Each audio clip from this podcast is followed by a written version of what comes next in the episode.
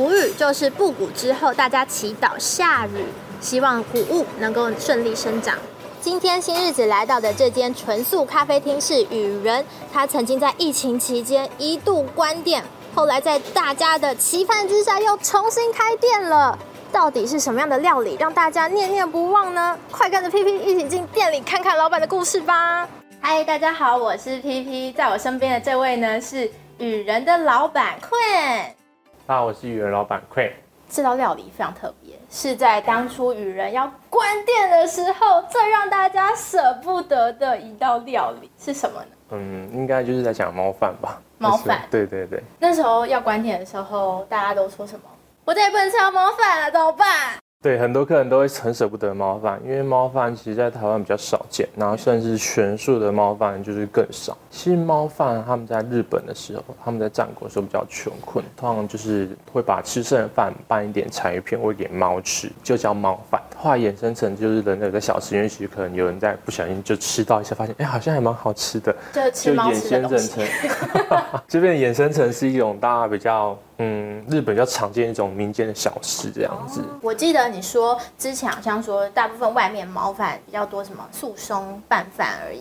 哦，比较多。一般的那种素食的猫饭，其实就比较简单嘛，就是可能拌一点素松啊，然后一点点酱油，然后或是海苔而已。嗯、那我们算是在强调它里面的纤维，因为其实素食者来说，日式料理很多都会有一种嗯海鲜那种鲜的味道，鲜味这样子。嗯可其实，在素食里面，这个纤维是很难做到的，比较少见。所以，我们就是有再去强调里面的鲜味，用那个袖珍菇啊，袖珍菇。因为其实虽然说没有像真的像柴鱼片那么的会飘啊，然后会脆脆这样子。因为其实袖珍菇本身也有一点点纤维，对对，这种菇类的鲜味，对对，菇类的会有一个鲜味道。嗯。然后我们再加上一点香料去调制，让它味道是比较接近那个柴鱼片的香味。甚至蛮多客人吃完都会跟我们再确认说。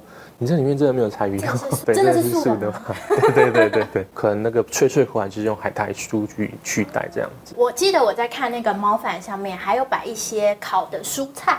对，我们都会配一点蔬菜盘，主要让它看起来是比较日式的那种感觉，然后一个 set 这样。那时候为什么大家会对这道料理那么喜欢？你觉得？大家不不太清楚猫饭是什么？对，抱抱着好，对他抱着好奇的心来，嗯。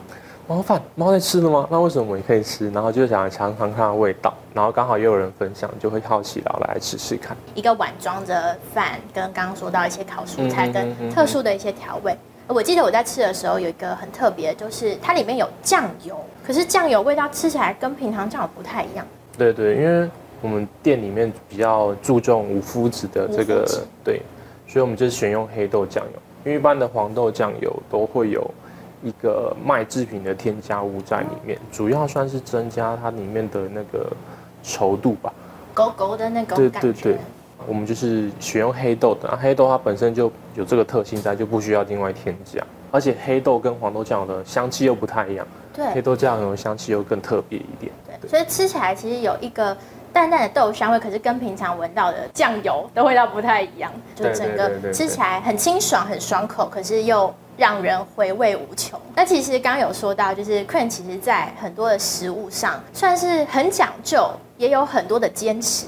比如说，先刚刚说到的蔬菜好了，嗯、蔬菜是不是在你们店里也有一些坚持？其实，在开店初期的时候，就希望是尽量用比较在地食材，然后甚至可以选用到有机的食材。希望整间店都是有机吗？不过当时一开始的理想太过圆满了。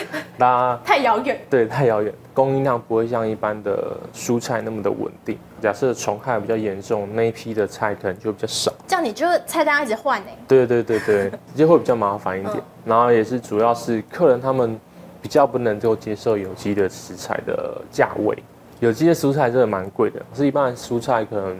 贵到三倍左右，所以之前的菜单价格偏高的是吗？对，价格偏高的。一开始开店，一开始开始，然后后来还是有用少部分的有机菜。对对，少部分有机菜，算是先让客人认识到有机这块，然后其他对身体还是有蛮多的一些好处，然后甚至味道上啊，也会比一般的传统栽种呢再更加特别，算是。风味更加明显，这样子。嗯嗯，除了蔬菜，非常著名的就是甜点。甜点也是有用在地跟当季时令的蔬果。对对对，其实这很多的蔬果啊、水果啊，最丢席的时候是最好吃的。嗯、甜点会随着季节更换水果，像呃前阵就草莓嘛，那最近的话就是柑橘。然后我们的水果就是直接是选用呃友善耕作、没有农药小农的作物。大家都说羽人的甜点是非吃不可。而且，尤其是在关店又重开了以后，出了一道很特别的甜点。其实本身自己在吃全素啊，也会去找外面的甜点嘛。嗯。而其实一般的全素那种都会比较偏裸食蛋糕的。那其实裸食蛋糕，我自己吃会比较常吃到，都是一些口感比较厚重，棒蛋糕的那种感觉。对，对，就是稍微比较黏腻啊，比较厚重一点的。嗯。然后那时候就会觉得。感觉需要一些更清爽的，想办法让自己研发出那种比较清爽的甜点，然后最后终于在一个失败的鲜奶油里面找到了出路。失败的鲜奶油是怎么回事呢？就是从我找到一个其中的食谱里面的鲜奶油师傅去转型研发成现在的那个乳酪蛋糕的那个乳酪层。雨人的所有蛋糕都是无奶蛋，也无麸质，嗯，然后餐点类是无五辛的，对，对，对，所以。纯素到它的条件非常的严苛，在制作上就会有很多的困难。对对对，对。所以你原本是想要做成鲜奶油，结果失败了。对，不过就意外产出了就是乳酪蛋糕的一个产品出现这样子。嗯、那那个乳酪蛋糕后来是用什么样的方式去做成的？一般的乳酪蛋糕啦，甚至是一些慕斯蛋糕，其实他们都会添加吉利丁。对。那吉利丁其实它就是大家都知道，就是可能猪皮、猪骨去熬出来的胶质。那我们这些素食者就不能够吃。那可是我们也很想要吃到那种入口即化那种口感。对。所以的话，我就去尝试使用像椰子油啊，还有可可脂这种，也是入口会化掉的一种油脂，去取代那种胶质去凝固它。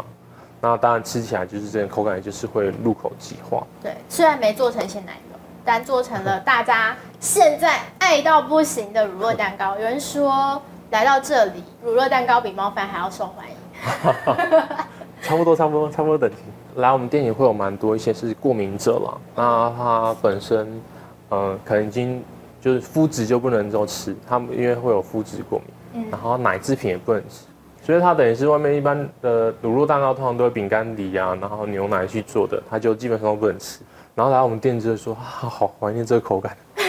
好久没吃到这种入口即化，而且也会有一点点乳香味的乳酪蛋糕了。其实除了食物的这块，就是客人您对于环保这块也非常多的理想在，嗯、对不对？对，因为其实本人在开店前就一个是一个非常环保控，环保控就是包包里面随身就会携带至少一个餐盒、两个食物袋，然后甚至环保杯会随身带在身上。要求严格到就是，如果突然想喝东西，可是我没带环保杯。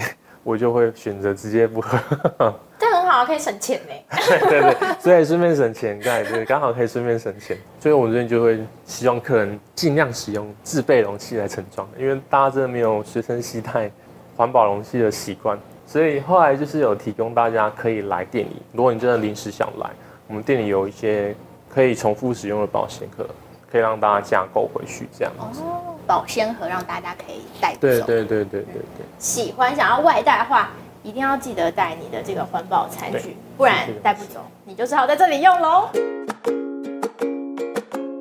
欢迎来到新日子营养小课程，赶快来欢迎素食营养学会的理事蜜雅营养师。嗨，大家好。蛋白质我们都知道很重要嘛，尤其在瘦身的时候，可能这个也是要记得要补充到的。蛋跟奶会让肌肉发炎，这是真的吗？我们要先看一下这个发炎这件事情，然后那因为 Omega 三跟 Omega 六是我们人体的必需脂肪酸，对，那它分别我们粗略讲就是它是分两个路线，Omega 三就是走抑制发炎反应的，嗯，Omega 六是走促进发炎反应的。那 Omega 六再细分的话，有分植物性来源的跟动物性来源的。植物性来源的，当你过量的时候也会促进发炎反应，动物性的人它是。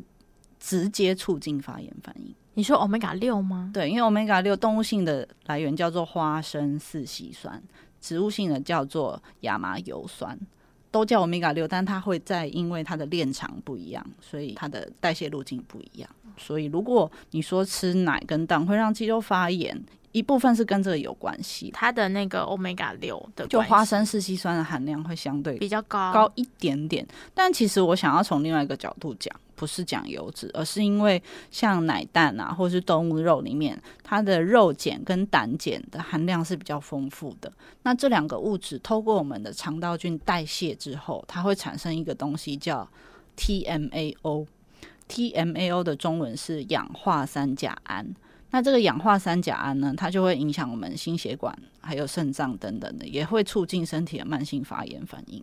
然后这很有趣哦，这个是跟我们的肠道菌有关。如果你的肠道菌没有会生成这些 TMAO 的菌种的话，你吃到肉碱或胆碱是不会不会生成。像国外有一个研究是找那个，我觉得他不知道他们怎么说服，他们找那个 vegan，就是吃全素的，叫他吃牛排。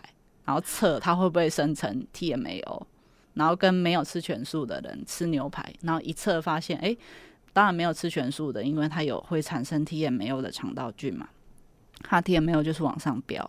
然后吃全素一阵子的人在吃牛排，它的 TMAO 的数据是平的，所以它就等于没有产生那个。对啊，所以就是跟你的肠道菌是有关系的，所以也是因人而异。对，那如果你吃的越素越久。就是会产生 TMAO 的菌就会越来越少，因为你就没有喂它，你没有食物喂它，它慢慢就退场了。而且它是没有补充，它就不会出现的东西，就等于你没有领薪水，你就不会想来上班啊？是这样吗？不是这样吗？不好说，不好 说。对啊，就是肠道菌就是这样，当你没有喂给它适合它的材料、适合它的食物的时候，它就会越来越少，或者是它会变得很弱势，甚至是。会不太完全不见？我不知道。对，应该可以说就是它的作用力没那么强。嗯，出现 TMAO 的时候，就是会让人比较容易发炎。嗯，那如果这些东西都改成豆类，有什么样的好处？好处就是说豆类都是纤维很高的，所以当纤维多的时候，我们肠道菌的菌相就会开始变化。那开始变化之后，如果你原本吃荤的，后来转素，你就慢慢可以转变成，也许生成 TMAO 的这些细菌就会开始变少。所以你的心血管疾病啊，或者是肾脏病等等，很多很多的这些慢性病的几率会下降，这是一个。那第二个是因为它一样可以提供我们足够的蛋白质啊，嗯，所以如果有想要转换的话，不用太担心。反而是比较要担心的是吃的量不够，因为一开始转换的时候，如果都是吃豆类，你会觉得很饱。所以如果是有在健身的人吃豆类，一开始没有那么习惯，我会比较建议你可以用喝的啦。喝豆浆，对，因为比较没有负担，嗯。嗯，这样子比较不会太撑，对。那可是像刚说到可以改成豆类，那可是有人就会说，可是肠胃不好的人不能吃太多豆啊，嗯，就可能容易胀气啊，然后甚至之前好像有出现一种比较神奇的物质，叫什么凝集素，是不是？大家会对于一直吃豆类有很多的想法。呃，胀气这件事先先来讲一下，就是说豆类会胀气，是因为豆类里面有一种物质叫做寡糖。那因为寡糖，人体没有办法很好的分解，所以它到大肠的时候，细菌帮你分解，就会开始产气，这是一个正常现象。哦。那当你越偏向这种饮食的时候，可以帮你分解的细菌的能力会变强，所以只要你吃一段时间，目前看到是八到十二周，这个胀气的现象会慢慢的改善，这是第一点。哦。那第二点是，其实跟烹调方式有关。如果你没有事先泡水泡的足够。或者是煮的不够熟，是容易胀气的。因为我们泡水如果泡的够的话，刚刚说容易产生胀气的寡糖，它会溶到水里就被带走了，可能可以带走个一半以上。嗯，所以我们会建议，如果你要开始吃豆，从干的到泡过的话，就是泡十六个小时以上，放冰箱泡，泡好之后拿出来洗干净再煮。嗯，我刚刚说要泡水泡够，再就是要煮透。那煮透，其实你观察蛮多，外面吃到的豆可以再更透一点，因为都太硬，那个其实没有很透，就会蛮容易胀气。你说平常看到的那种黄豆吗？黄豆或鹰嘴豆？鹰嘴豆。嗯，那什么叫透？就是你煮好之后拿一个放在舌尖上，然后轻轻往上了一推，如果化掉了，那个才叫透。所以它没有化掉就不比较没那么透。那，么那对于肠胃功能比较弱或者吃东西比较快的人。他就会觉得很容易胀气，因为你要想啊，我们的胃跟肠都没有牙齿啊，第一关就要先把它弄细弄碎，嗯嗯，靠自己咬没有办法吗？可以啊，多数人是吞掉，可能三下就下去了，最好是咬成泥状啊。嗯嗯，可是像豆腐啊、豆干这些，这个就不大会，因为豆腐、豆干在制作的过程中，它的寡糖基本上就是因为它很多水，嗯，很多都已经不见了，就已经已经。排除掉。对，而且我要提醒一个，是如果呃收听的朋友，你不是吃全素的，你有在吃乳制品的话，其实乳制品很胀气哦，起司啊、优格，乳制品非常胀气。然后如果你有吃大蒜、洋葱，也很胀气。外国人蛮常有一个叫做肠燥症，嗯，对、哦，他们很多医生就会先请他们的患者先不要吃乳制品，还有大蒜、洋葱或青葱这种，这个都很容易胀气。然后去去掉的话，其实剩下如果食物还会让你胀气，再来你再慢慢看看是减量啊，或者是甚至会不会是你鼻子过敏，一直用嘴巴呼吸，或是有些人会吃口香糖，或者是用吸管喝饮料，嗯、都会误误吞空气，还有抽烟，哦，还有一直讲话。就会有空气进去啊，就像我们现在这样。对对对，所以就是胀气因素很多啦，我们都是还是要一个一个排除这样。嗯，那刚刚有说到一个凝集素，凝集素就是有一派人说什么植物含有凝集素啊，就是他说这是抗营养物质，嗯，说身体没有办法好好的吸收豆类里面的营养。嗯，如果你只讲到这里是半对，哦，半对，半对，因为前提是没有人会生吃豆类啊。凝集素，你要生吃红豆吗？你要不要表演一下？我看一下，不小心吞到。哦，那它应该会完整的出来，你不用担心，跟金针菇一样。凝集素哈，你只要有煮熟、加热完全，它就不见了啊。哦，所以它其实只是它本身有，但是它有烹煮过就没了，烹煮过后就没有啦。所以就是人类已知用火嘛，那 你就好。所以祝融送你一把火，你为什么不用呢？给它烤下去，煮下去就对了。就是煮熟、煮透，这个是不用担心的。嗯，好哦，那今天的新日子营养小课程就到这边喽，我们下次见，拜拜。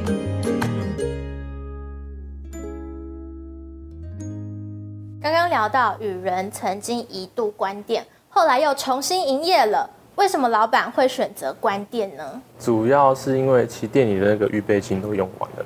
因为我们通常在开店的时候，我们都会至少预留两个月，就是如果亏损的话，可以付出去的那个像房租啊、电费、可能人事费用这样子。嗯，差不多十万。差不多，差不多。对啊，不过那时候前面疫情就三个月不能够内用嘛，所以其实那时候已经算是在借钱来撑了。借钱开店，借钱影城这样。对对对，到最后还是真的是钱都不够了，然后连借的钱都不够。对，借的钱都有点不够，因为刚开始在大家分享来之前，其实那时候疫情刚开放内容的时候，其实还有大概一个月左右的时间是还是没有什么客人的，客人还是很少。其实我们还是要付蛮多费用。那那时候借来钱也差不多快到底，然后是真的后来就是有人分享，才开始由亏转盈这样子。可是前面的其实借钱就都还还没还，对对对对，来不及还，没有那个盈盈余去还之前的钱，所以后来才决定就是把店面顶让出去去抵那个钱这样子。因为其实疫情的时候停止内用三个月嘛，其实那时候三个月我就有在想到底还要不要继续做，要不要干脆就趁着这段时间就是没有营业，干脆直接就收掉这样。你那时候心情是什么样？